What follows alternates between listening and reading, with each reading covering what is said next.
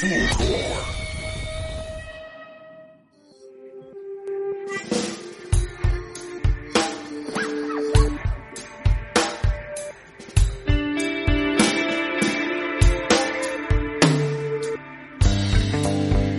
que estén muy bien.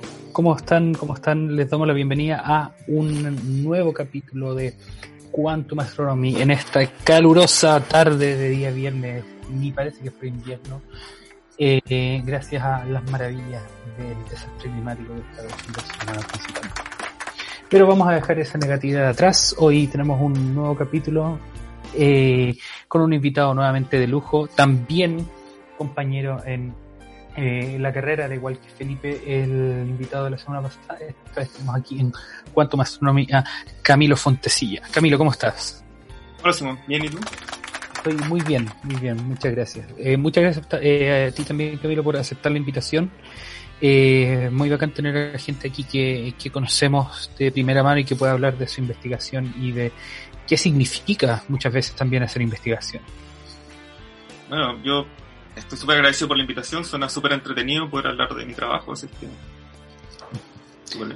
Excelente, sí, en general nos gusta hablar de, nuestra investigación. Eh, no sé, ¿será que le, da validez a hablarla? Sentimos que, ah, mira, si se lo explico a alguien más tiene sentido y puedo entender al fin por qué lo estoy haciendo. A mí me gusta hablar de, de mi trabajo porque tengo un poco vocación de profesor, yo siento. Entonces, como y es el, es el, tema que más manejo, entonces poder explicárselo a la gente independiente del, del, background que tengan, eh, me parece entretenido, así que yo feliz. Eh, para quienes no lo hayan notado, en este capítulo nos acompaña Luis, se le ocurrió organizar una fiesta dentro del horario de toque de queda, no pudo esperar que su comuna saliera de la etapa de cuarentena, así que no nos va a acompañar en este capítulo, lamentablemente. Pero ahí en Fulgor Live ya estamos haciendo la vaquita para pagarle la fianza, así que no, no teman, no teman, va a salir pronto. Eh, Camilo, me gustaría que eh, para introducirte al, a quienes nos escuchan nos contaras brevemente un, un poco de ti. Preséntate, por favor.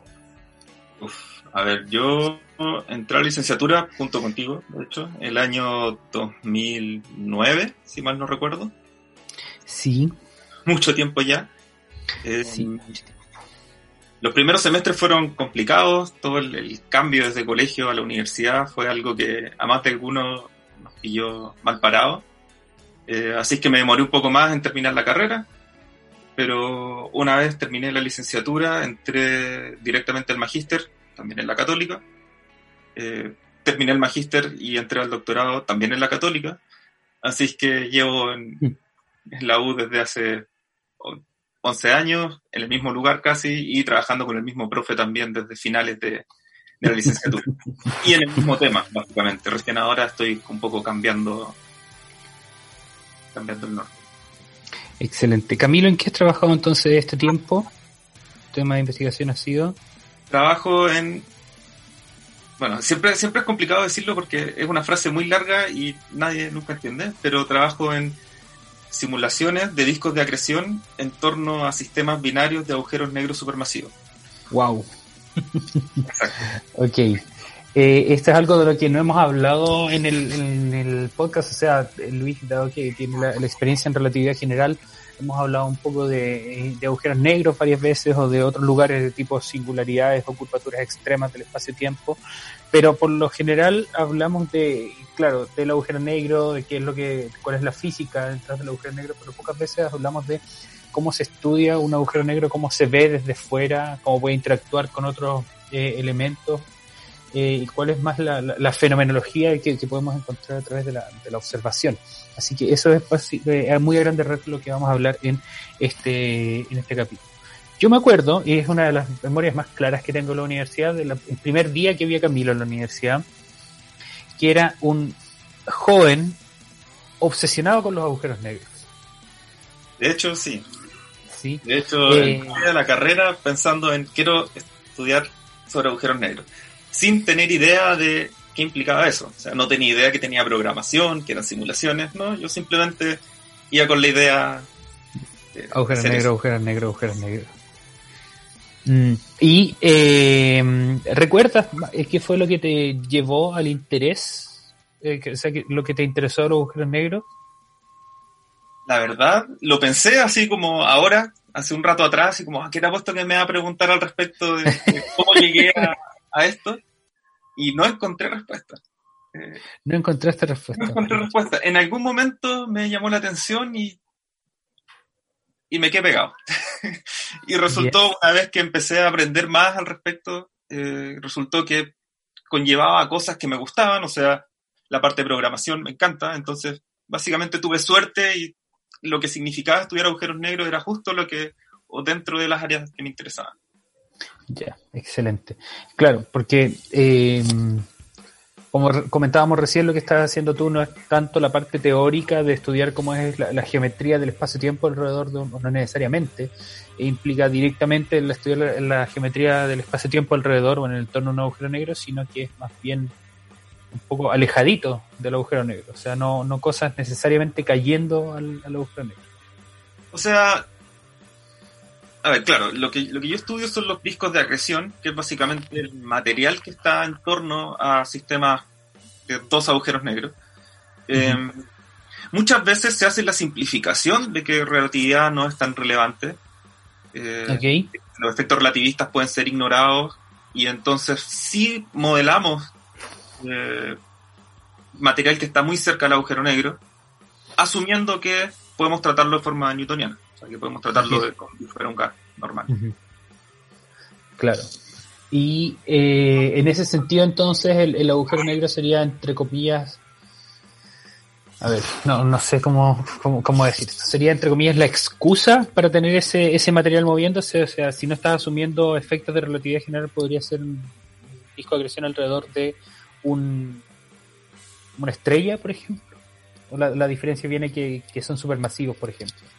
Claro, ese, ese yo creo que es el gran punto, que el entorno que estamos estudiando es... No, no hay estrellas de ese tamaño y las consecuencias que pueden tener y el, background que tiene es completamente distinto. Pero los agujeros negros son puntos en el espacio que tienen su gravedad y que comen material. No, es más que eso. Excelente. ¿Qué es lo que los hace supermasivos? ¿Dónde está el límite? Eso es una buena pregunta. Uno fácilmente puede decir que un agujero negro con 10 a las 9 masas solares es supermasivo. Bien. 10 a las 6, o sea, un millón también es supermasivo. Pero ya cuando uno entra a 10 a la 4, 10.000 masas solares, empieza la duda de si es supermasivo o es de masa intermedia. Entonces, uno se va a la segura y dice 10 a la 6, 10 a la 8. Y entonces ya está plenamente en el, en el régimen supermasivo. Esos son agujeros negros que no resultan de muertes de estrellas, sino que son otro, otro tipo de agujeros negros, no sé si primordiales o... Claro, ese, ese es el asunto, que el, el, proceso de formación de un agujero negro de masa estelar, uno intermedio o uno supermasivo, son distintos. Claro. Entonces, cuando hablamos supermasivo, hablamos de agujeros negros que se formaron, digamos, al inicio del, del universo y que han ido acretando material a lo largo del tiempo. No, no nacen a partir de la muerte de una estrella, como serían los de masa estelar. Claro, porque esos los de masa estelar tienen cuánto, hasta 20, 30 masas solares, algo así me imagino, no mucho más que eso. Claro, ahí es si dejamos de lado los mergers de agujeros negros. Sí. Ah, claro, porque eso también es súper súper interesante de estudiar. En, eh. El agujero negro que tenemos, por ejemplo, en el centro de nuestra galaxia, de la Vía Láctea, es un agujero negro que eh, clasifica como supermasivo. Sí. Sí, porque tiene varios, un par de millones de masas solares, algo así, ¿no? Sí, dos o cuatro millones de masas solares.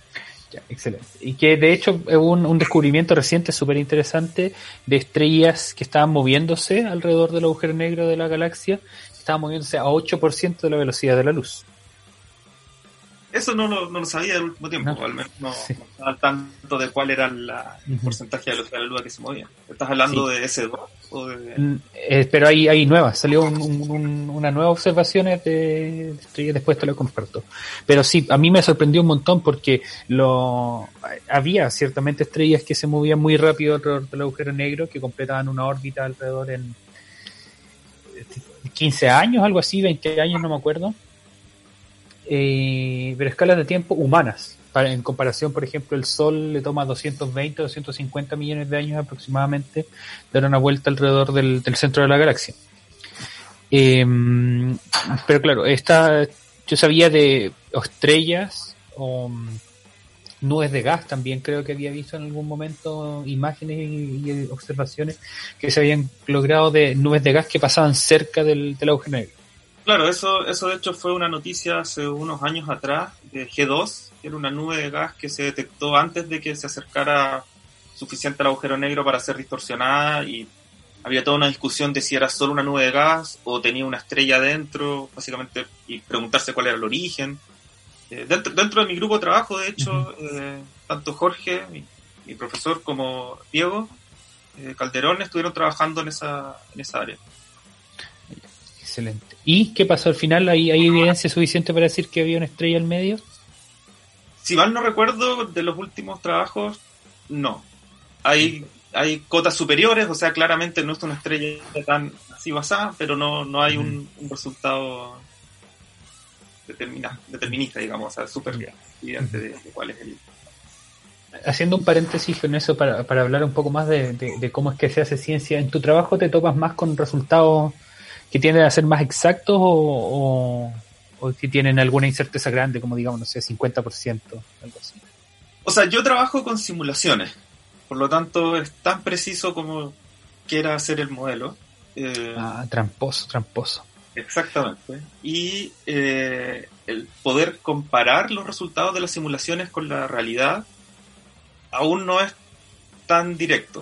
Por lo tanto, es más tramposo aún porque mis trabajos básicamente terminan diciendo en unos años más vamos a poder ver si esto tiene o no tiene algún sentido. Mm. Em, a nivel de observaciones, eh, está siempre la discusión de que no se tienen sistemas binarios de agujeros negros supermasivos. Y, ahí surge la pregunta de ¿por qué no se tienen? ¿Se fusionan muy rápido? ¿O no llegan a esa distancia? ¿O no tenemos los instrumentos necesarios para poder ver, para poder resolver eh, un doble AGN o básicamente el, el interior del centro, el, interior de una merger de galaxias. ¿Y por qué crees que una nueva eh, generación de, instrumentos astronómicos puede ayudarles a eso? Yo creo que, bueno, básicamente LISA, que sería el, el, simil de LIGO, pero en, en, el espacio, que nos va a ah, permitir ondas gravitacionales. Bien, LISA es Long Long Baseline Interferometer. Laser Interferometer ah, Space Antenna. Ah, ya, super. Eh, pero es básicamente un interferómetro muy, muy, muy, muy grande. Súper. Y la gracia es que las ondas gravitacionales que se pueden detectar con eso son de sistemas eh, binarios de agujeros negros supermasivos, dentro de cierto rango de, de frecuencia. Entonces, eso va a ser una forma de, saber que estos objetos existen. Y en algún momento supongo que la tecnología de telescopios ópticos con distintas bandas va a ser suficiente como para poder discernir más al respecto. Pero lo más inmediato, y inmediato me refiero probablemente 10 años más, es el proyecto de, de LISA. Súper. Increíble poner eso en el espacio. Y se supone que va a estar en un punto lagrangiano para que esté estable. Claro. No, es, yo, yo, he visto un par de videos informativos al respecto, sin entrar en mucho detalle. Y la tecnología necesaria, bueno, la tecnología necesaria aún no está. Eh, hace unos años se mandó un Pathfinder, que era básicamente como una versión chiquitita para probar un concepto que es parte del, de LISA y funcionó a la perfección, pero aún no está toda la tecnología para poder hacerlo funcionar, así que Recuerden, que esto es, son proyectos no de observación de ondas electromagnéticas, sino que de ondas gravitacionales. Eh, que, bueno, justamente para usar el, término que usa Camilo, era ciencia ficción también hasta hace un tiempo. Sí, o sea, antes de la detección de, de, LIGO era pura teoría. Bueno, habían otras evidencias de pulsar timing array, de, de, caimiento, de, de neutrones, pero el LIGO detectó directamente algo que, que calza perfectamente con los modelos de un merger de binarias de agujeros negros de masa estelar. Excelente. Y desde ahí pero creo que sus descubrimientos han sido principalmente eh, fusiones de estrellas de neutrones, ¿no? Sí, han, si mal no recuerdo, hay unos dos o tres que son detecciones de agujeros negros y el resto son, son de estrellas de neutrones, que también salió hace no mucho uno que fue muy brillante al parecer. La gracia del de estrellas neutrones es que se puede ver, o sea, tiene Ah, una contraparte electromagnética evidente. Mientras que los agujeros negros, que, y ahí es donde entra un poco mi trabajo, si no hay gas en torno a los agujeros negros, nosotros no vemos, no emite ningún tipo de luz, solo emite ondas gravitacionales y somos ciegos a eso. Claro, claro, no, puede- no podemos identificarla como una estrella o un punto brillante en el cielo. Excelente, excelente. A ver, vamos a ver qué más teníamos. Em, recuérdame, Camilo, qué fue lo que hiciste para tu eh, proyecto de licenciatura en la universidad. En mi proyecto de licenciatura hice una simulación en una dimensión de lo que llevo haciendo desde entonces, sistemas binarios de agujeros negros supermasivos. Ok. Eh, De hecho, mi trabajo ha, ha tenido una progresión bastante, bastante lineal, por decir una manera. En la licenciatura hice ese proyecto eh, que por ningún lado era una, un trabajo publicable, sino que era más como replicar algunos resultados, eh, implementar numéricamente soluciones analíticas. No, no Ujú. estábamos tratando de descubrir nada. Estábamos, básicamente yo estaba aprendiendo a utilizar esas herramientas.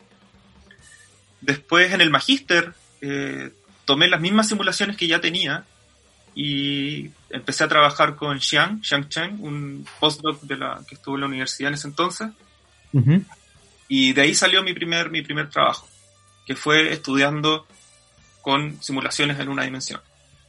Súper.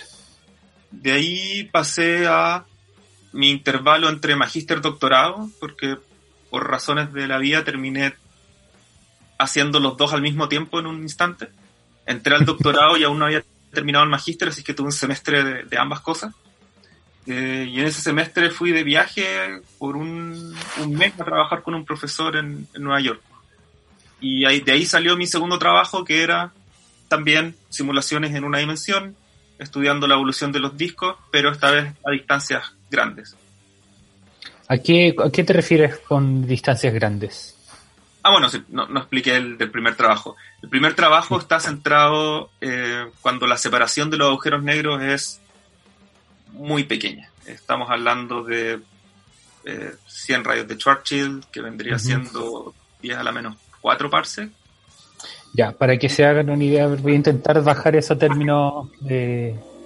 de- De ahí habría que conver- convertirlo a kilómetros, pero no me acuerdo cómo se no, no es necesario.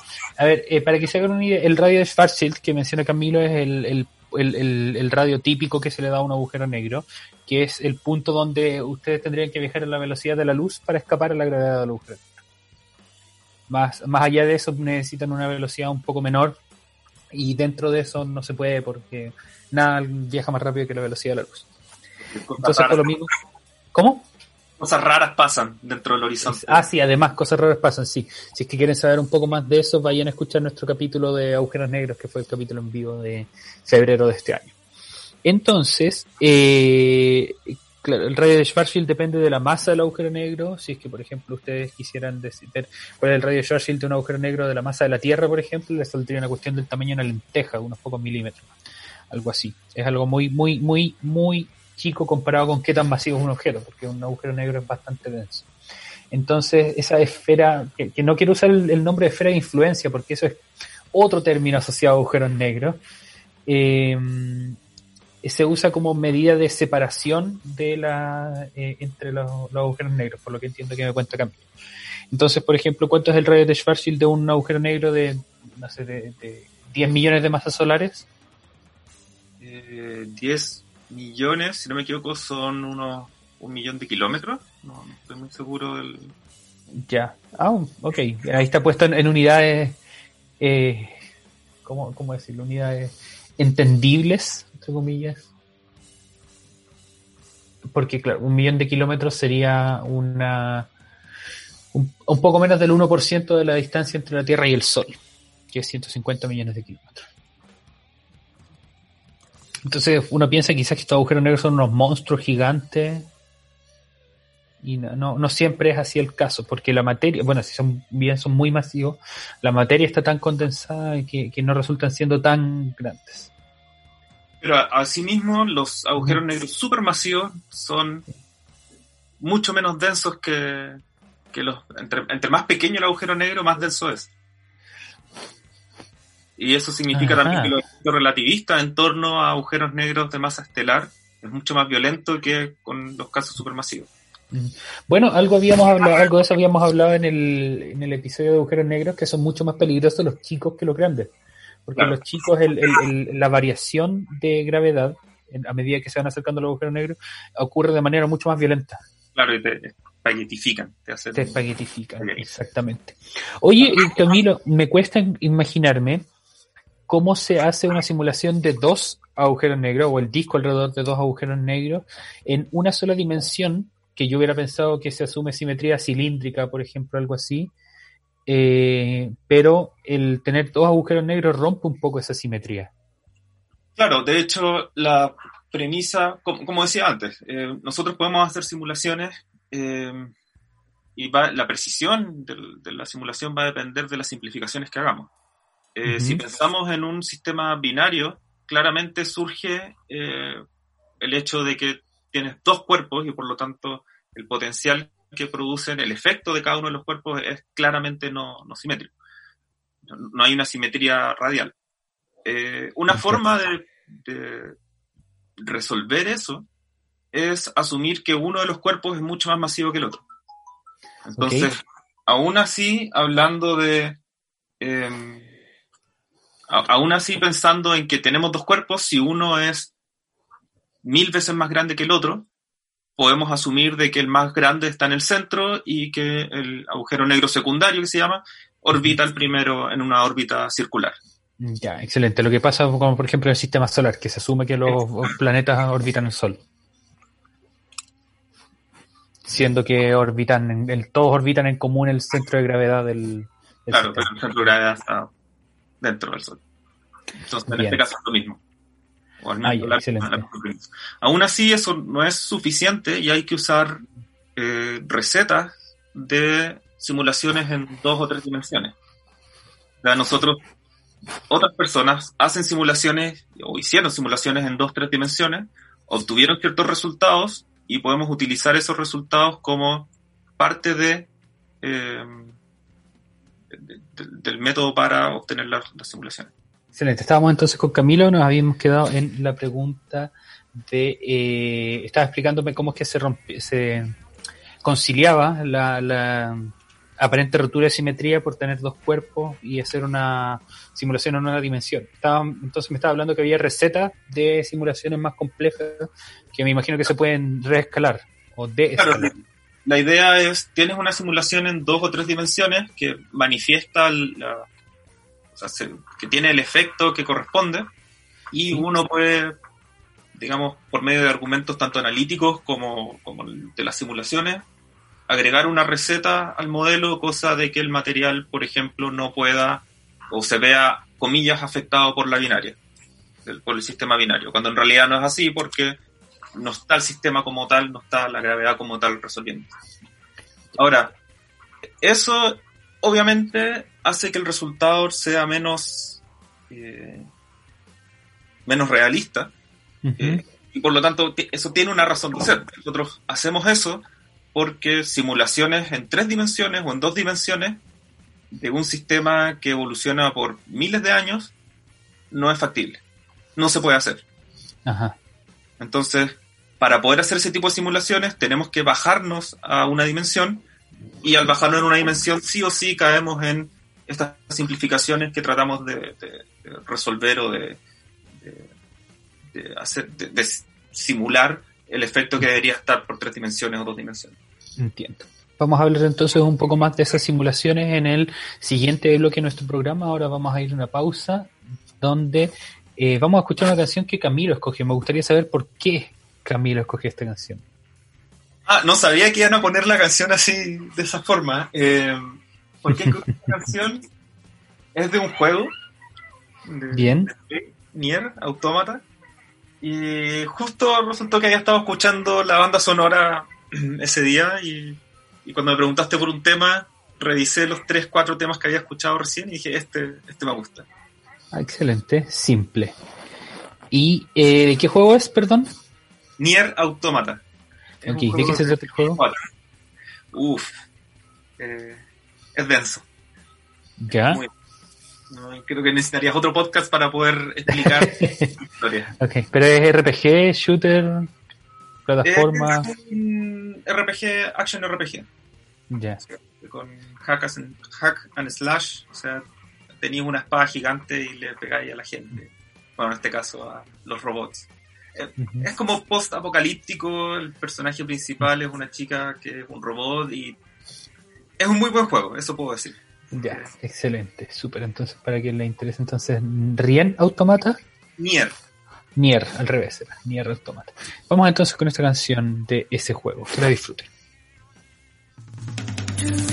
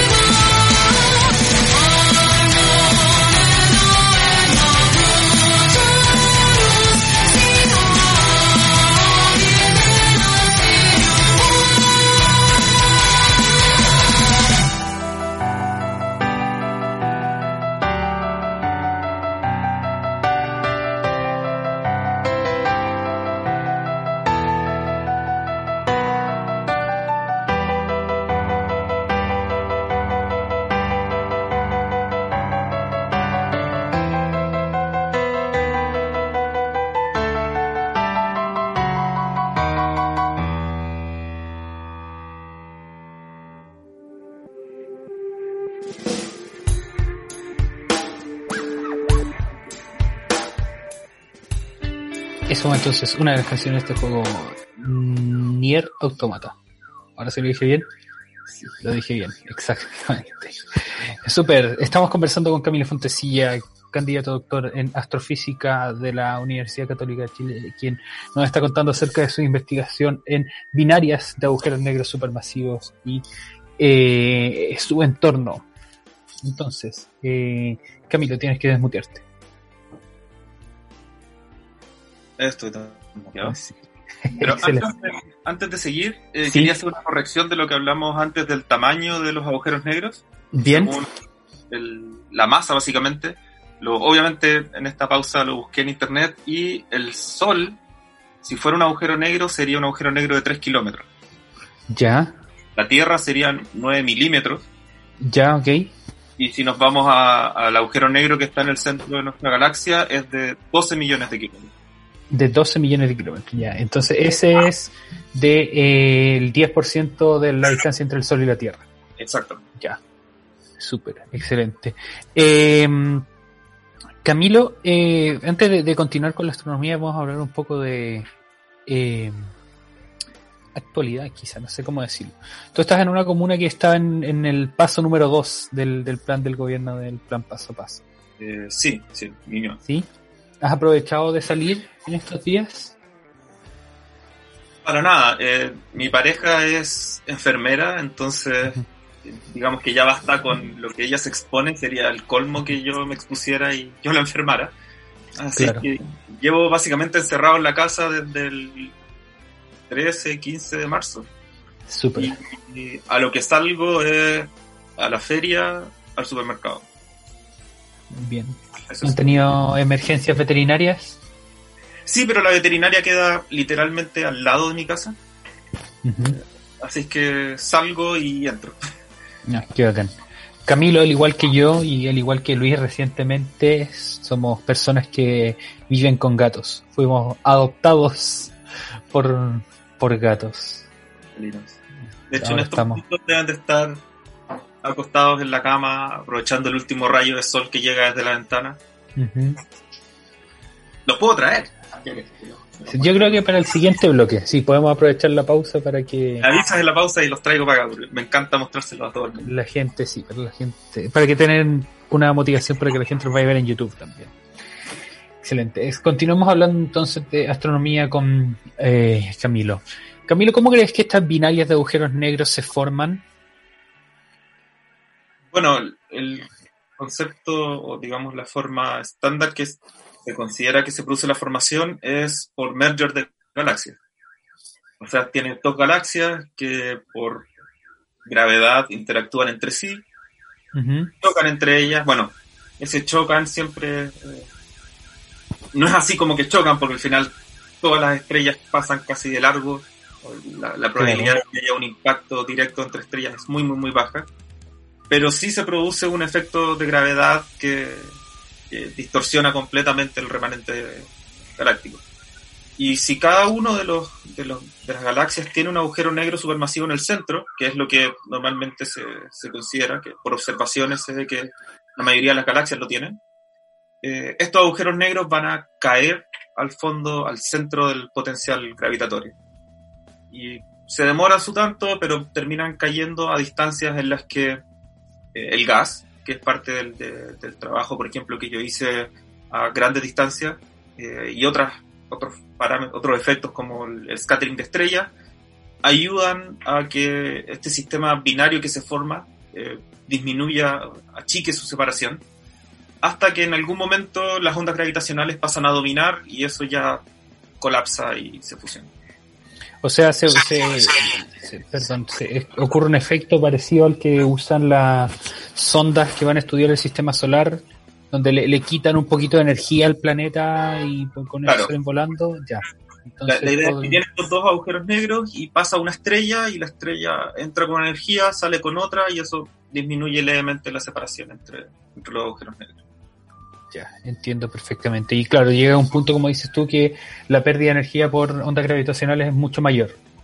Claro, porque la, o sea, los objetos están constantemente emitiendo ondas gravitacionales, pero es absurdamente chico cuando las distancias son muy grandes, entonces Si dejáramos solo ese proceso, los agujeros negros nunca se fusionarían.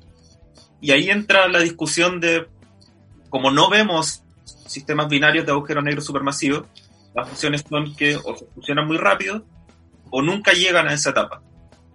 Y que no lleguen a esta etapa significa que algo falla antes. Y por ejemplo, eh, las estrellas que, que tienen este proceso de scattering, que disminuye la separación de los agujeros negros, dejan de haber suficientes estrellas y en algún momento los agujeros negros se quedan orbitando a distancias de, orden de parsec, o eh, que el material, que el, merger de, galaxias no tenga suficiente gas, porque el gas es también es como el ingrediente que sirve para terminar de, de, juntar a los agujeros negros. Entonces, si el gas no es suficiente, se pueden quedar estancados. Bueno, y, a través del gas es también como vemos a los agujeros negros, ¿no? Claro, porque el, el, gas que es acretado eh, hacia los agujeros negros, que básicamente disminuye su, su, distancia a los agujeros negros, emite luz, que es lo que nosotros podemos observar. Y justamente de esa parte de, de la, la contraparte observacional de tu trabajo es lo que me gustaría hablar, pero en el tercer bloque vamos a en, ahora hablar cómo evoluciona una mm, simulación de pasar de una dimensión a, más dimensiones. Entonces, actualmente tú estás trabajando, estás trabajando con dos dimensiones en esta simulación. Ah, ya pasa, ya, a tres dimensiones. Me salté las dos dimensiones. Te saltaste las dos dimensiones. Entonces, en este, en esta situación, por ejemplo, en que tenemos una, vamos a seguir pensando en la simplificación, que tenemos un agujero negro muy grande, otro muy chico, eh, cada uno de esos puede tener gas alrededor y a su vez puede haber un, un, disco, disco circunbinario. Sí. Ya, excelente. Entonces, la física para cada uno de esos discos es la misma, me imagino. Sí. Básicamente Excelente. Entonces ganan energía térmica a medida que se van acercando al agujero negro y por lo mismo. Por viscosidad hay transferencia de angular que permite que el material siga cayendo y eso alimenta a los agujeros negros. Ya, excelente. Entonces dentro de la simulación tienes que tener eh, movimiento de, gas, que por cierto me imagino que estas son simulaciones hidrodinámicas, o sea, no, no modelas partícula por partícula, sino que tienes una grilla y cada casilla de la grilla tiene ciertas eh, propiedades? Grilla. Es, hay dos, dos paradigmas, básicamente, un tercero que es como un híbrido, que es o usas grilla, que es lo que estás explicando tú recién, o usas partículas que son regiones del espacio. Entonces, evolucionas partículas, pero esas partículas evolucionan eh, utilizando las ecuaciones del fluido. Y por lo tanto se comportan como, como digamos, pelotas de gas que, que cumplen con su... Ya, entiendo, entiendo. Entonces, esa, cada una de esas partículas, entre comillas, se ve afectada por, o sea, tiene una serie de propiedades que me imagino que son, bueno, posición, eh, rapidez, aceleración, que eso, o sea, que con eso va eh, actualizando el modelo, temperatura eh, sí, depende. Eh, muchas veces, eh, o sea, la temperatura está, pero muchas veces no se modela. Se pone como una, como una receta. Se dice la temperatura del gas es tanto. Ya, y eso depende de la distancia del agujero negro. Eso, claro. Normalmente se utiliza una, una, función que depende del radio. Ya. y la aceleración te la da la fuerza de gravedad y la viscosidad dentro del, dentro del gas. Ya. ¿Y, qué otro parámetro es ese modelo? Como, como, son partículas, partículas de gas, tienen presión entre ellas. Eso también ah, es un factor que al final es, de lo, que, lo más relevante que nos hace la diferencia con respecto a partículas de prueba. La masa de, la, de las partículas de gas eh, es insignificante al lado de la masa de los agujeros negros. Entonces obviamos o ignoramos el efecto gravitatorio del mismo gas. Lo único que importa ahí va a ser el efecto gravitatorio de los agujeros negros en el centro. Ya, ya, excelente, excelente. Y eso, es una simplificación súper importante porque hacer que el disco sea autogravitante es muy caro. sí, me imagino porque tienes que calcular en cada momento la interacción gravitacional con todas las otras partículas y ya, ya, bien. Eh, y no sé si se me está olvidando alguna otra alguna otra propiedad que tengan estas partículas. No, diría que no. Ya. Y aparte de eso, tú eh, modelas el agujero negro como una sola partícula que cuando alguna partícula gas se acerca demasiado desaparece y alimenta el agujero negro. Claro. Eh, dado que, de nuevo, dado que el agujero negro es mucho más grande, eh, por ejemplo, como simplificación, no modificamos la masa del agujero negro. Ah, ya, perfecto. Como estamos hablando, por ejemplo, en el trabajo que yo estoy haciendo ahora, el tamaño del disco es de una masa solar y el tamaño del agujero negro es de 10 a la 8 masas solares. Perfecto. Entonces, aunque todo el disco fuera quitado por el agujero negro, la masa del agujero negro no cambia absolutamente nada. Claro, claro. ¿Cómo es? Y el criterio de, de acreción es, claro, que esté suficientemente cerca, que atraviese el, el- el radio de acreción, y normalmente hay condiciones de energía para asegurarse de que la partícula esté ligada. En el caso de agujeros negros, eh, si la partícula entra al radio de, de Schwarzschild, se cae, ¿no? Ahí ya no, Ya. no hay nada que hacer independiente de la energía de la partícula. Ah, claro, claro. Y en cuanto al agujero negro, ese también se, se debe mover, porque estás modelando que están orbitando un, Claro, o el agujero negro pequeño orbita el grande. el agujero negro pequeño orbita el grande, sí. Ya. Entonces el grande para todos los efectos prácticos está fijo. Y es el, el- el origen de la simulación. En el caso de las simulaciones que estoy haciendo ahora en tres dimensiones, eh, para poder simplificarlo y para poder resolver el sistema por tiempo suficiente para sacar conclusiones, eh, por ejemplo, el disco circumbinario lo ignoramos completamente.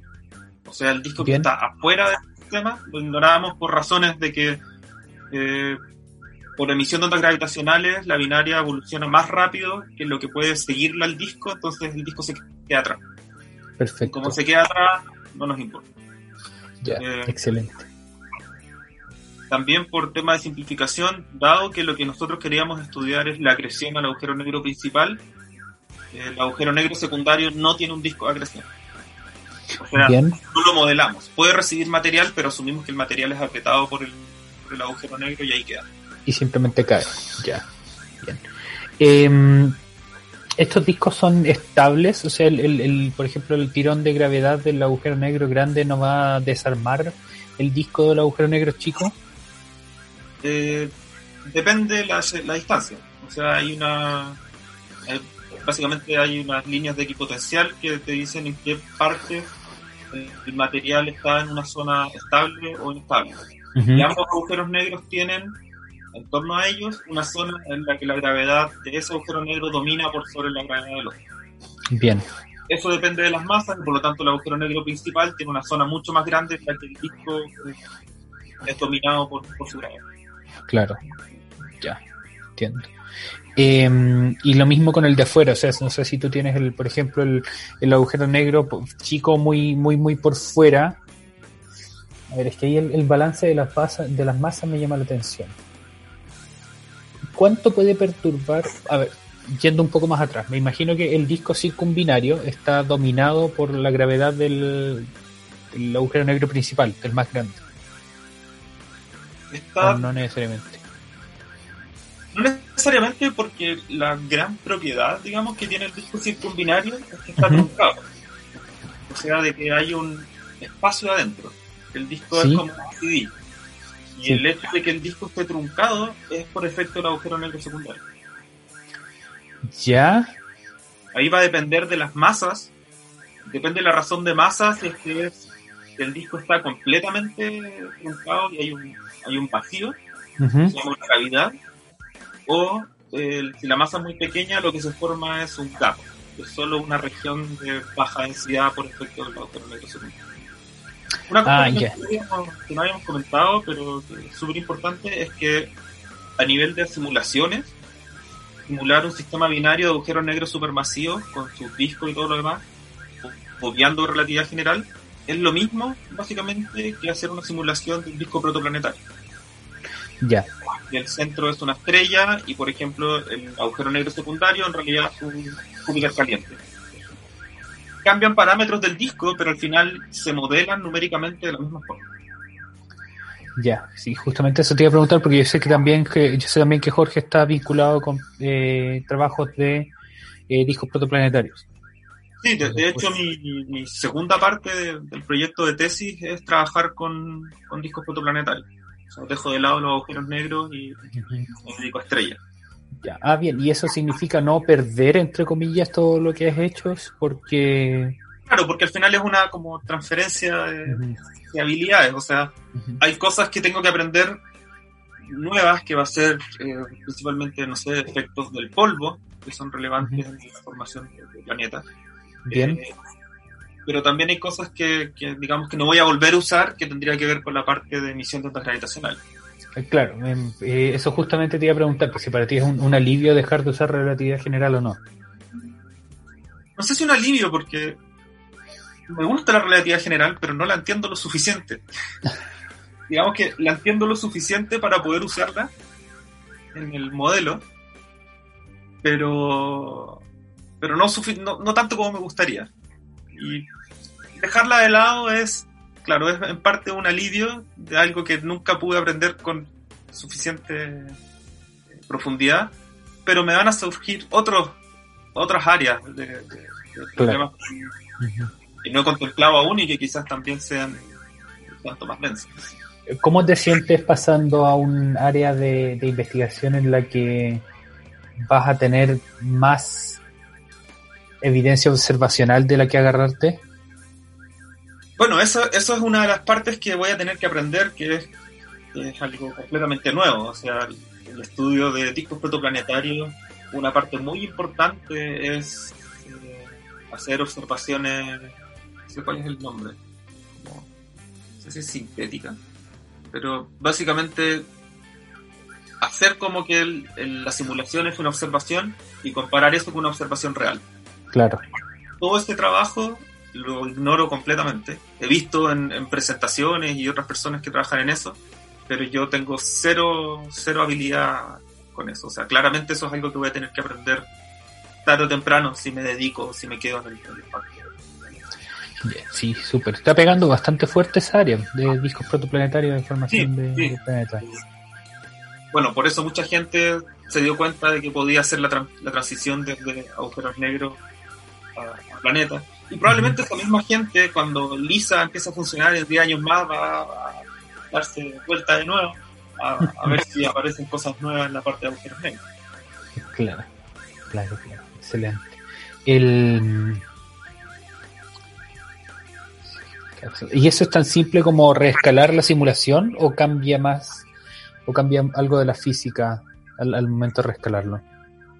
La física es más o menos la misma, eh, cambian ciertos parámetros de la simulación. O sea, por ejemplo, cambia la intensidad de la viscosidad, que uno la parametriza con un parámetro alfa. El valor de alfa es distinto para discos protoplanetarios que para discos de binarias, de, o sea, para discos en torno a agujeros negros supermasivos. Sí. Eh, cambia también el grosor del disco, o sea, va a cambiar la temperatura del disco. Eh, y eso de hecho tiene implicancias que también no, no, no manejo aún, eh, con el tema de formación de moléculas. O sea, cuando yo hago una simulación, considero que tengo gas y es puro hidrógeno que está ionizado y, y me olvido de eso, entre comillas. Pero cuando bajamos la temperatura, eh, empiezan a aparecer cosas mucho más complicadas, cadenas químicos y, Cierto. Cierto, cierto. Claro, el disco es más delgado, quiere decir que la energía se puede, la energía térmica puede difundirse más fácilmente y se forman moléculas. Interesante, interesante. Oye, eso me tinca un, un, desafío bien, bien bueno y bien bonito, eso que tiene que ver eventualmente con lo que nos trajo a la vida acá. Interesante. Y eh, bueno, porque, a ver, evidencia de merger de agujeros negros tenemos, pero solamente por ondas gravitacionales. Pues ahí está todavía el, el dilema de, no sé si el dilema, pero el problema más bien de que no hay evidencia observacional con espectro electromagnético todavía. ¿Tú crees que se pueda ver, de, de, o, quizás de tu trabajo salió alguna conclusión de cómo se podría ver o cómo se podría estudiar más eficientemente? De hecho, mi, mi primer trabajo, la conclusión es que eh, verlo va a ser más difícil de lo que creíamos. Bien. eh, porque básicamente la idea es que cuando el agujero negro secundario se acerca mucho al agujero negro principal, aprieta el material y al apretarlo lo calienta y al calentarlo este emite más fuerte. Sí. El problema es que, y que fue lo que nosotros encontramos en su primer trabajo, es que eh, el material es calentado, pero en cierto punto se vuelve tan grueso que el efecto de marea, que es lo que básicamente el, término que hace calentar el disco, se vuelve eh, ineficiente. Y por lo tanto el disco se va a calentar hasta cierta cantidad y hasta ahí nomás va a quedar. Y esa cantidad no es suficiente para tener un, precursor, que se le llama, o sea, una contraparte electromagnética muy brillante que, permitiría detectarlo. Entonces, básicamente es más difícil de lo que creía. Entonces, eh, eh, ¿necesitaríamos telescopios más grandes? Eh, supongo, asumiendo que eso está correcto, sí, necesitaríamos. Ya. Y finalmente, para cerrar el bloque, Camilo, el. Cuando eventualmente Andrómeda y la Vía Láctea colisionen, vamos a hablar de, colisionar, aunque como ya vimos son cuerpos bien etéreos las galaxias, hay harto espacio entre ellas.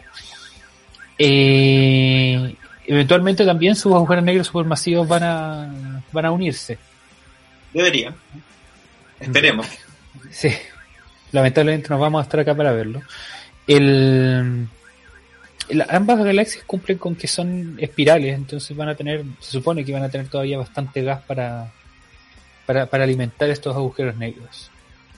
¿Qué, ¿Qué predicción podrías hacer tú sobre cómo va a ser ese evento? Bueno, ¿sabes cómo es el agujero negro, por ejemplo, supermasivo de Andrómeda? Antes creo que debería haber preguntado eso antes de... No, me acuerdo cuál es la masa del agujero negro supermasivo. No lo recuerdo. Pero, por, eh, para ver, para todos los efectos prácticos, desde aquí, desde la Tierra, ¿se vería algo mucho más brillante si es que la Tierra se queda en la posición más o menos en la que está dentro de la, de la Vía Láctea? Yo creo que sí, o sea, eh, independiente de... O sea, se vería algo mucho más brillante, no por el efecto de los agujeros negros, sino que por el efecto de todo el potencial de las galaxias que están fusionándose y, al final las estrellas no chocan, pero las nubes casi chocan. Las nubes de gas sí son distorsionadas por, el, por, el, por la gravedad. Entonces, de que va a haber formación estelar y va a haber un aumento importante en la luminosidad, va a haber. Mucho tiempo después ya tendríamos que los agujeros negros pueden caer a distancias suficientes en las que tengan discos de acreción y después ellos empezarían a emitir. Pero ahí también está la duda o la discusión de ok, los discos emiten, pero ¿cómo se compara eso con la emisión del entorno? Si el entorno tiene es muy activo, entonces quizás no vamos a ver nada, vamos a ver una pelota brillante y no vamos a ver qué es lo que está pasando allá. Entiendo, entiendo, entiendo. ¿Hay algún candidato que tú conozcas de, de evento pronto de fusión de agujeros negros supermasivos? No, como te decía, lo que más se tiene son pares de agujeros de AGN. Eh, y eso significa que están a distancias de parse. Hay algunas, eh, algunas observaciones en las que se tienen, que se concluye por variabilidad y por presencia de, jets, que podrían ser eh, una binaria de agujero negro supermasivo, pero primero no es la única alternativa, y segundo, igual están a distancias muy grandes. Entonces, tampoco es algo que podamos ver en, en nuestro futuro al menos. Ya, lamentable, nos vamos a perder ese espectáculo. Estamos conversando con Camilo Fontesilla, hemos hablado acerca de su investigación en binarios de agujeros negros y un poquito nos hemos metido al tema de eh, cómo eso puede traducirse a formación de planetas en discos protoplanetarios en estrellas jóvenes.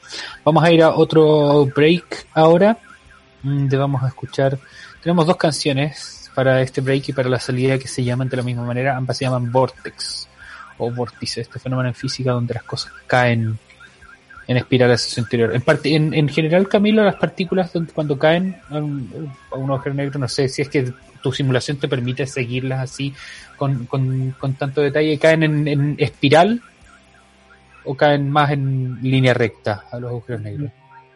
Cuando pasan, cuando el material pasa del disco circumbinario hacia los agujeros a los discos de los agujeros negros, se forman unos brazos espirales.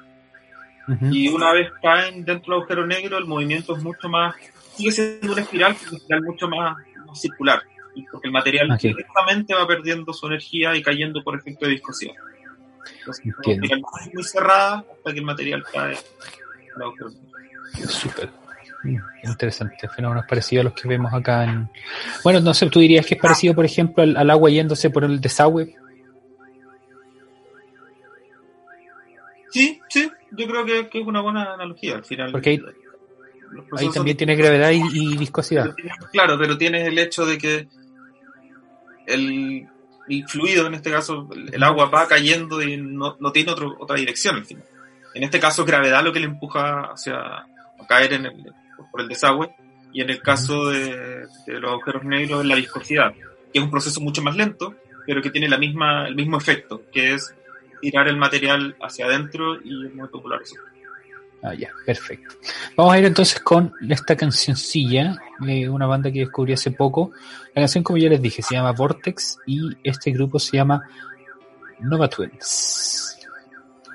Una de las bandas favoritas de, eh, eh, una de las bandas favoritas recientes de Tom Morello, guitarrista de Rage Against the Machine. Vamos con esa canción, Don Fulgor. Ahí está, ya, excelente. Entonces les dejamos con Vortex de Nova Twins. Disfrútenlo.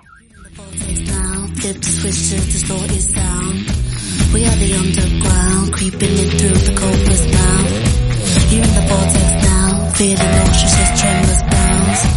Who are the girls in town? We're on your doorstep now.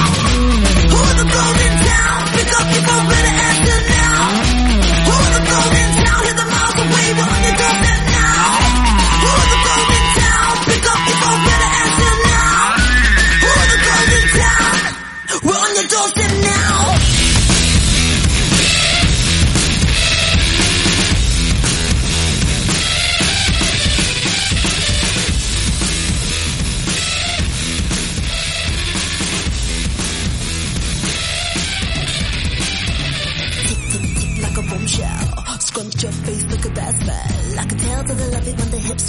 Push the head, get a from the flip 12. Shake, shake, shake till your brain melts. We don't care if you got it or you need help. If you haven't got the rhythm, you can learn how to stop it down, pick it out, turn around, it bounce. Scream it loud. Who are the girls in town? Up your phone, better answer now.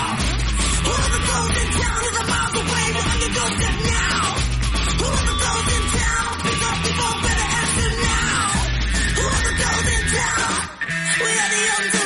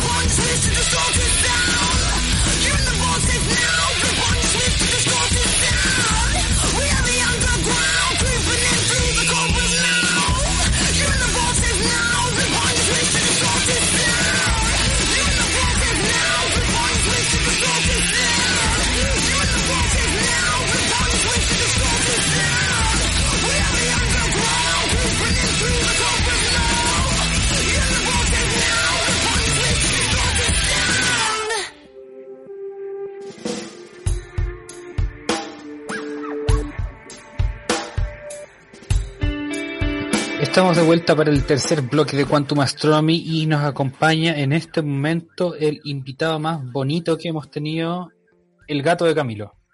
La invitada. La invitada, perdón. La invitada, mira qué cosa más preciosa. Se llama Tina. Tina, excelente. Si quieren conocer a Tina, vayan entonces a nuestro canal de YouTube donde van a poder después ver este videito. Una de las dos bestias felinas que viven con Camilo. El otro es El otro es el Titito, el señor Titito. Lo traje para acá, pero no quiso quedarse, dice. No, no quiso. Así son. ¿Por qué nos puedes contar un poco por qué los nombres? El Titito se llama señor Titito porque eh, es el más bonito. Bien. Sí, Titito el más bonito. O sea, de hecho, el Titito, su primer nombre fue Gatito Blanco Carita de Pena. Ok y después evolucionó a ser el más bonito y se quedó como Titito. La Tina, su nombre es Titina, eh, se puede llamar Titita, pero cuando la llevamos a la veterinaria, la señora de la veterinaria se equivocó y le puso Titina. y así quedó. La titina no iba a ser de nosotros, de hecho, iba a ser una gata feral porque era muy, muy, muy, muy tímida. Cuando la, la atrapamos con jaula, con trampa y después de que la esterilizaron teníamos que mantenerla en la casa un par de días. Claro. Pero la gata estaba aterrada, encerrada, en la pieza en la que estaba, en un rincón, sin comer, sin tomar agua, sin nada. Pobre. Le preguntamos a la veterinaria y nos dijo de que teníamos que soltarla porque si no la gata se iba a tener muriendo de, Claro. Y como puedes ver ahora esta gata está muy estresada. Sí, Veo que quiere arrancarse de ahí lo antes posible. Uno la toma y se pone a ronronear.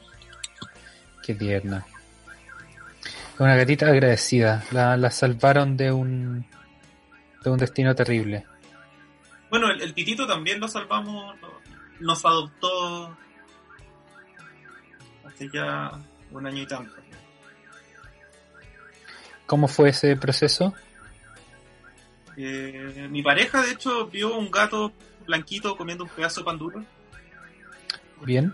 Cerca de la, de la casa. Y ahí partió, viéndolo en las mañanas. Después consiguiendo comida para darle. El gato no quería entrar, no quería entrar. Después conseguimos que entrara a la casa. Conseguimos meses después empezar a hacerle cariño. Ok. A él le gustan los cariños que les peguen, que le peguen en el potro. ¿Ya? Sí, sí, sí. Eh, nosotros acercábamos la mano de frente hacia la cara y nos tiraba manotazo. Entonces la forma en la que conseguimos empezar a hacerle cariño era pillar por atrás y pegarle así como unas palmadas. Y ahora le encanta. Ajá.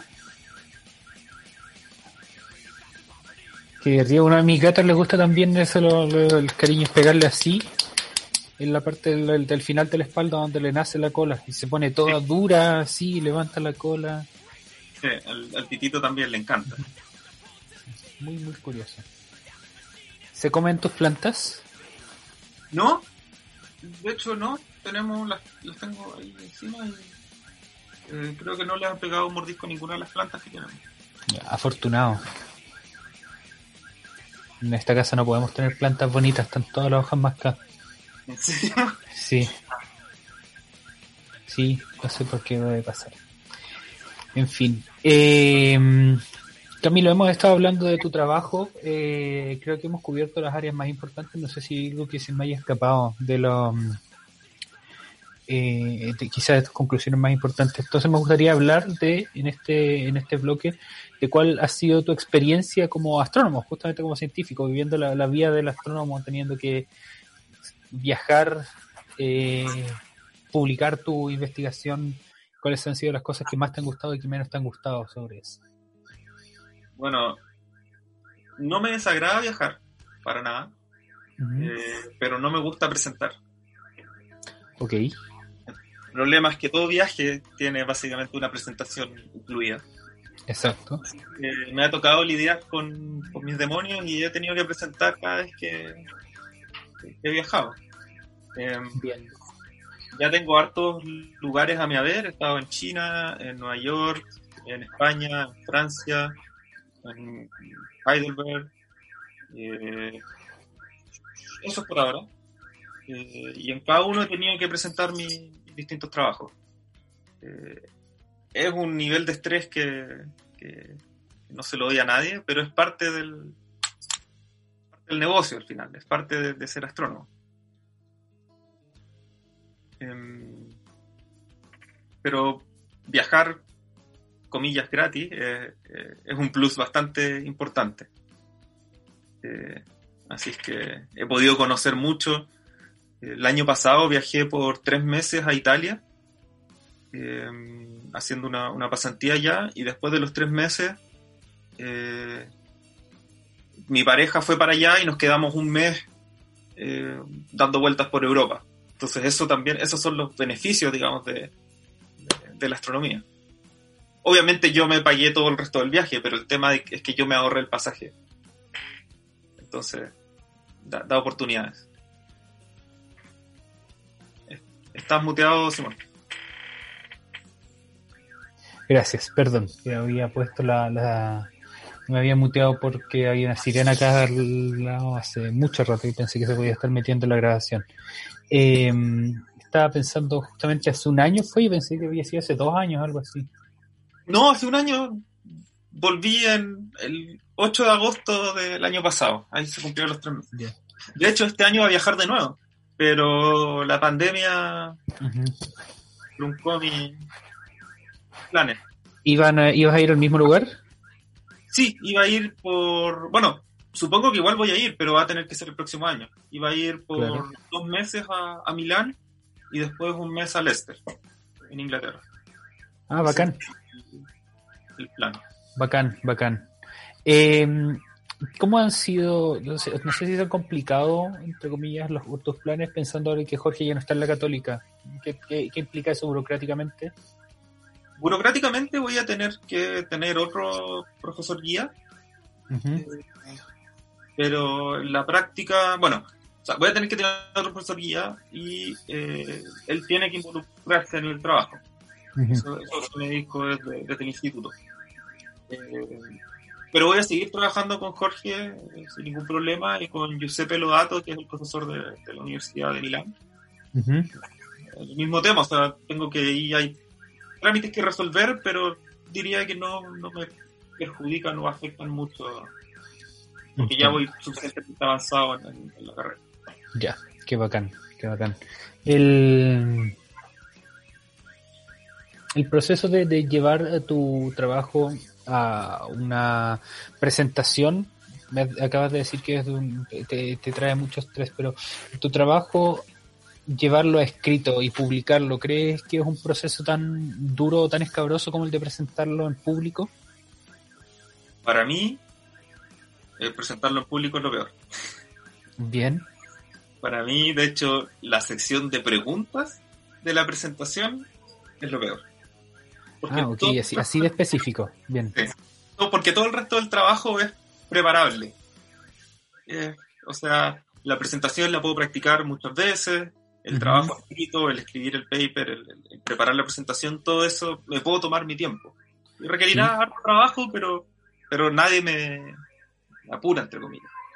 Sí. Eh, así que eh, considero que la parte de la presentación es, es más complicada. Ahora, otros dirán lo opuesto completamente. Hay gente que no les importa nada, o sea, no les afecta o no les complica para nada presentar sus trabajos. Y por, claro. lo, tanto,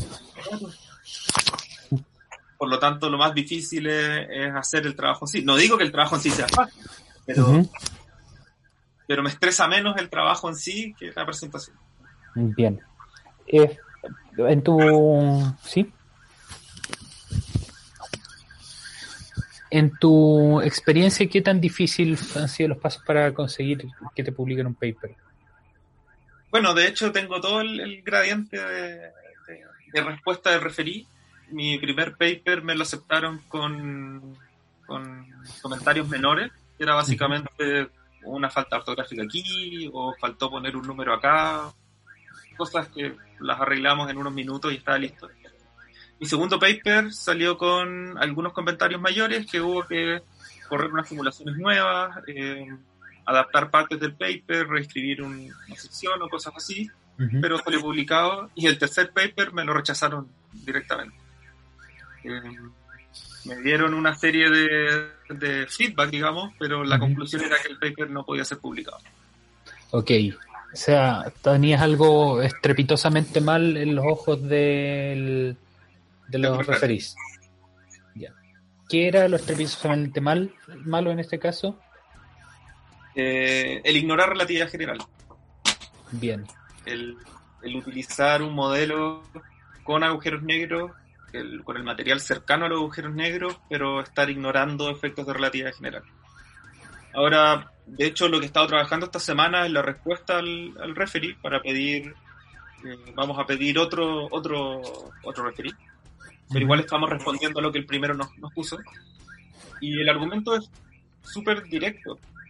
No se puede hacer mejor. No, no, no, no están las capacidades con la tecnología actual de correr una simulación con todas las condiciones que el referí dijo que, deberían ser. Ah, ya, o sea, si a ti te pasan, ya digamos, no sé, aquí tienes el computador que hizo la, la, simulación Illustris, que, que, es de las mayores simulaciones hidrodinámicas que existen, para poner en contexto a quien no, nos escucha. Y ponle, ponle relatividad general a tu modelo. No, no se lo va a poder, no lo va a poder hacer. O sea, no es que no va a poder hacerlo, sino que se demora mucho. ¿Ya? Ese es el asunto, o sea, no sabría hacer el, escalamiento a ese, a ese supercomputador, pero pensando en el trabajo que nosotros estamos haciendo, sí, eh, son fácil unos tres órdenes de magnitud de diferencia. Y nos demoramos una semana en correr la simulación, entonces es absurdo. No, no es algo que sea. que vaya, al final, mientras la simulación va corriendo, la tecnología va avanzando y cuando la simulación termine va a ser como, bueno, y ahora hay otras opciones o hay formas más eficientes de hacerlo. No, no, no, habrá valido la pena hacerlo. Da un segundo que el gato decidió Estas cosas pasan en las grabaciones en vivo. Y, son las cosas que sufrimos también las personas que vivimos con gatos. Son impredecibles, sí, son impredecibles. de repente se le ocurre que donde están las plantas es la mejor idea. Bueno, hay solcito. Sí, hoy está, como habíamos dicho en la introducción, está muy agradable la temperatura. A mí me tocó salir hoy por, por un control veterinario. Eh, nada grave, a mi gata le sacaron unos dientes hace unos días, así que tenían que hacerle el control para ver cómo había avanzado eso. Y sí, morí de calor. Morí de calor. Eh, pucha, me perdí que estábamos hablando recién. Ah, que claro, que es la. Si es que quisieras hacer una simulación con Tuti, la tecnología avanzaría lo suficiente para hacer una simulación mejor en el tiempo que lo estaba haciendo y probablemente te hubiera convenido esperar y la simulación hubiera salido antes. Exactamente. Qué divertido. Qué divertido. Y en, en, cuanto a eso, justamente, ¿has visto un, un, avance notorio en la tecnología que permite hacer una simulación? Por ejemplo, no sé, me acuerdo que el 2012, 2013, algo así, tomamos un, curso juntos y, y, podíamos hacer unas simulaciones en el computador que nos tomaban bastante tiempo. Y que de hecho intentamos hacerlas en otro computador más poderoso que era parte de la universidad. Hay ahora simulaciones que puedes hacer en un computador, eh, en tu computador propio quizás, y que las puedes hacer de manera mucho más rápida o sea, yo eh, las simulaciones cuando las tengo como definidas bien, digamos las simulaciones de ciencia, por decirlo de una manera. Sí. Esas las corro en el supercomputador de la universidad. Bien. Pero muchas pruebas las hago en el computador que tengo, es un Mac del 2014. Eh, y bueno, se demora, pero, pero no es así imposible, no es que se vaya a demorar un año en correr la simulación. Okay. Los códigos han mejorado bastante, eh, pero aún les falta mucho. si pensamos en la parte ya de relatividad general o, bueno, incluso campos magnéticos, todas esas simulaciones eh, son súper precisas, pero duran muy poco en, digamos, en tiempo de, de lo que se está simulando. Se pueden demorar dos meses para completar un par de órbitas. Ok. Necesitamos en este caso del orden de cientos o miles de órbitas. Entonces, las escalas de tiempo necesarias son, son absurdas. En, en general, ¿cómo escala tu trabajo el, tiempo real al tiempo de la simulación? O sea, si tú quieres, en, una simulación que dura una hora, ¿cuánto tiempo simulaste? o sea, que toma una hora hacerla. Depende mucho, porque eh, básicamente depende del time step que decide el código. Y según las propiedades de la simulación, el time puede ser muy chico y no avanza nada. Y virtualmente la simulación se queda pegada y pasan horas, horas y no, hay resultados. Entonces va a depender mucho de, las condiciones que esté simulando. ¿Cuál es tu récord de la, simulación más larga que has hecho? ¿En, cuánto tiempo corriendo? De hecho fue una simulación que no fue muy útil, que digamos, pero me quedó prendida. y estuvo como dos semanas corriendo. Excelente.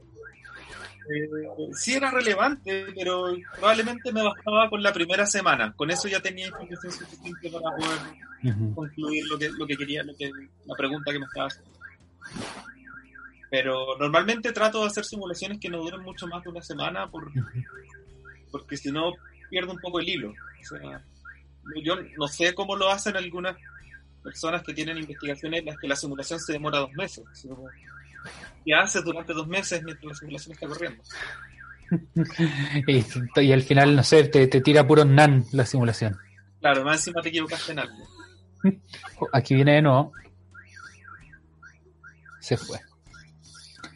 Ahora, problemas de ese tipo yo tuve mucho porque el, el trabajo que estoy ahora es con un código existente que se llama Phantom. Eh, pero mis primeros trabajos los hice con un código que yo escribí desde cero. Y eso presenta un montón de nuevos problemas, como que hay veces que la simulación está corriendo, está dando resultados, pero los resultados están malos porque hay un error en alguna parte. Y hay veces que el hecho de que los resultados estén malos no son fáciles de, de descubrir. Y me pasó muchas veces que era tengo la simulación lista, obtengo los resultados, les doy sentido a los resultados y de repente se me ocurre hacer un plot que debería ser constante y no es constante. Y es como, oh no, hay algo que está mal y entrar a debuguear y ahí se pierde infinito tiempo, encontrar dónde está el error, que muchas veces son un signo más en vez de un signo menos, eh, había que elevar al cuadrado, elevar al cubo, cosas así que, que son es, la parte latera del trabajo. Estás muteado de nuevo, Sí, perdón, puede sonar que el eso es, típico de, un, de una pega como la que hace Camilo, que es de simulación, pero eso en realidad pasa en toda el área de la astronomía, porque en toda el área de la astronomía trabajas con un computador y un programa, y te va a pasar en algún momento que, claro, te faltó un signo más, o lo pusiste con un signo menos, o no le basta algo al cuadrado, o no guardaste algo en el formato adecuado y se guardó algo que tenía que guardarse, como números, se guarda como caracteres. Sí, al final ese es el problema de trabajar programación.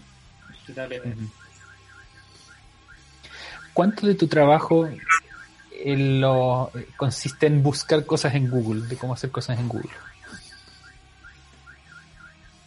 Una cantidad que no, de la cual no estoy orgulloso.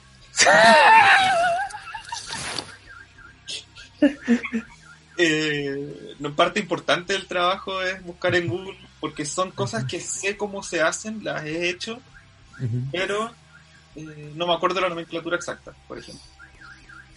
Entonces sé que tengo que usar cierta herramienta, pero no recuerdo exactamente cuáles eran los parámetros o cuál era el formato del archivo que tenía que recibir. Entiendo. Entiendo, entiendo. Espero que algún día, después de tantos años haciendo lo mismo, sea capaz de utilizar esas herramientas directamente y no tener que estar googleándolas, pero por ahora esa, esa es mi realidad. Yo sé que no es una realidad muy, distinta a la de muchos otros. Ese es el, sueño, yo creo. Recordar cómo se programa desde cero. O sea, no desde cero, pero recordar todos los comandos. Eh, yo siempre tengo que buscar, ay, cómo se hacía para rellenar entre dos curvas en Matplotlib y cosas como eso. Sí, o sea, es que, pero es que es absurdo tener que acordarse todo eso. Es mejor, o más bien, ahí no, ahí no es donde está el, núcleo del trabajo. Ahí, eso es simplemente la, la aplicación del trabajo, o sea, poder Exacto. usarlo y, y obtener el resultado. Pero la parte importante es, todo el, el, proceso de pensamiento para poder decidir qué es lo que vas a hacer. Después ya cómo hacerlo es lo que, lo que uno busca. Claro, claro.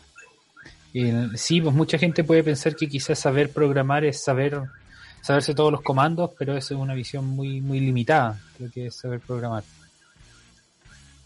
Claro, porque saber todos los comandos no significa que sepas cuándo usarlo, dónde usarlo, no significa que seas capaz de armar el algoritmo que corresponda para resolver el problema que está, al que se está enfrentando.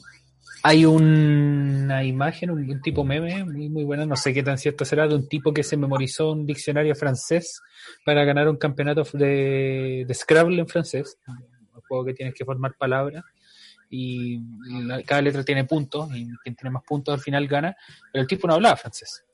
Entonces eso es el, el Yo diría que eso es una historia real de un, de un tipo que tiene un trastorno mental que dentro de las consecuencias que tiene es que puede aprender, como que no, no filtra lo que, lo que aprende. Ajá. Y el tipo aprende de todo. Claro. Pero claro, es saber francés y saber francés. Sí, saberse las palabras del francés. Lo mismo con, con las instrucciones. Me sé todas las instrucciones, pero si no sé cómo hacer mi código más, más óptimo ni nada de eso, no puedo hacer mucho. Yo ni siquiera pensaría en optimización de código. O sea, cuando yo escribo mis códigos, estoy seguro que hay 10 formas más eficientes de hacerlo.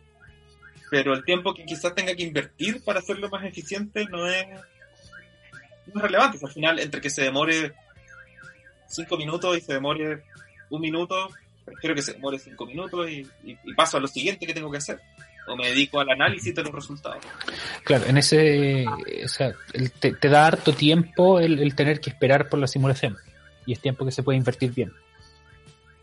Pero que por otro lado, me pasa mucho que a veces que es complicado invertirlo bien, sobre todo cuando las simulaciones son no tan largas, pero no tan cortas porque con un intervalo de 5 minutos no alcanzo a hacer nada.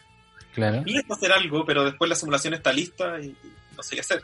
Pero por ejemplo, las simulaciones que estoy corriendo ahora, que se demoran una semana, tengo una semana para poder hacer un montón de otras cosas, revisar la simulación intermedio, cuestionarme cosas de los resultados anteriores, y me da tiempo para trabajar. Entonces, por eso digo que una semana es como un intervalo que a mí me parece adecuado que si fuera un mes, como que siento que en algún momento se me va a acabar el trabajo y lo único que voy a poder hacer es esperar a que estén los resultados. Interesante, sí.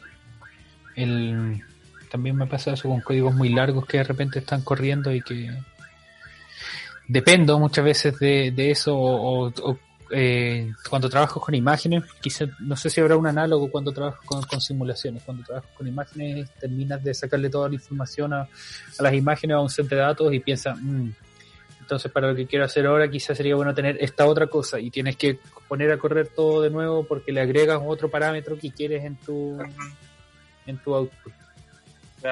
Decido hacer una simulación con ciertos parámetros, puede ir en la mitad, puede haber pasado o ya terminar y decir, mm, quizás el parámetro debería haber sido la mitad. O quizás si coloco el parámetro a la mitad, el resultado va a ser más significativo y por lo tanto puedo hacer un análisis mejor.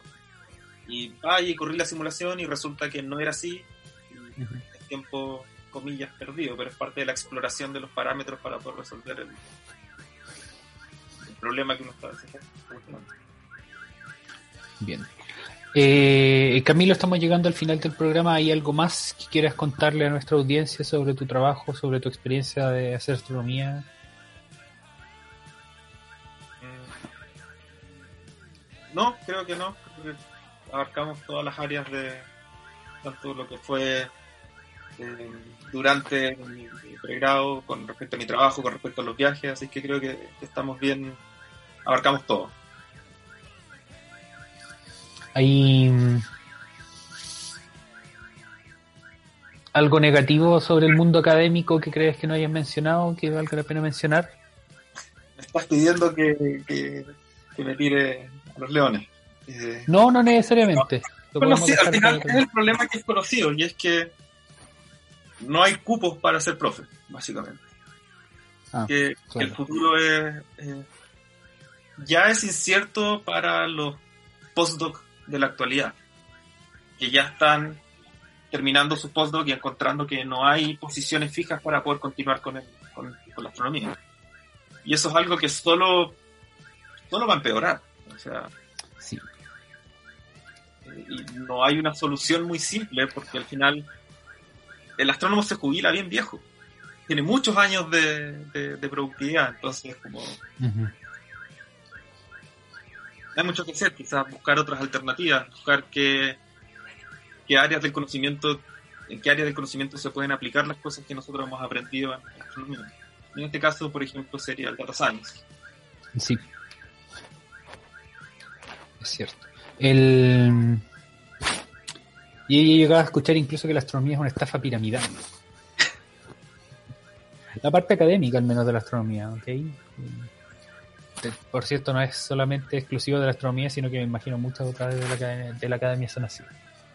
Sí, o sea, yo creo que la academia es como, entre comillas, una, una estafa piramidal, porque salen muchos más de los que pueden tomar las posiciones superiores. Entonces, tarde o temprano empiezas a, generar gente que, desde el principio no tenía mucho, mucho futuro en el área.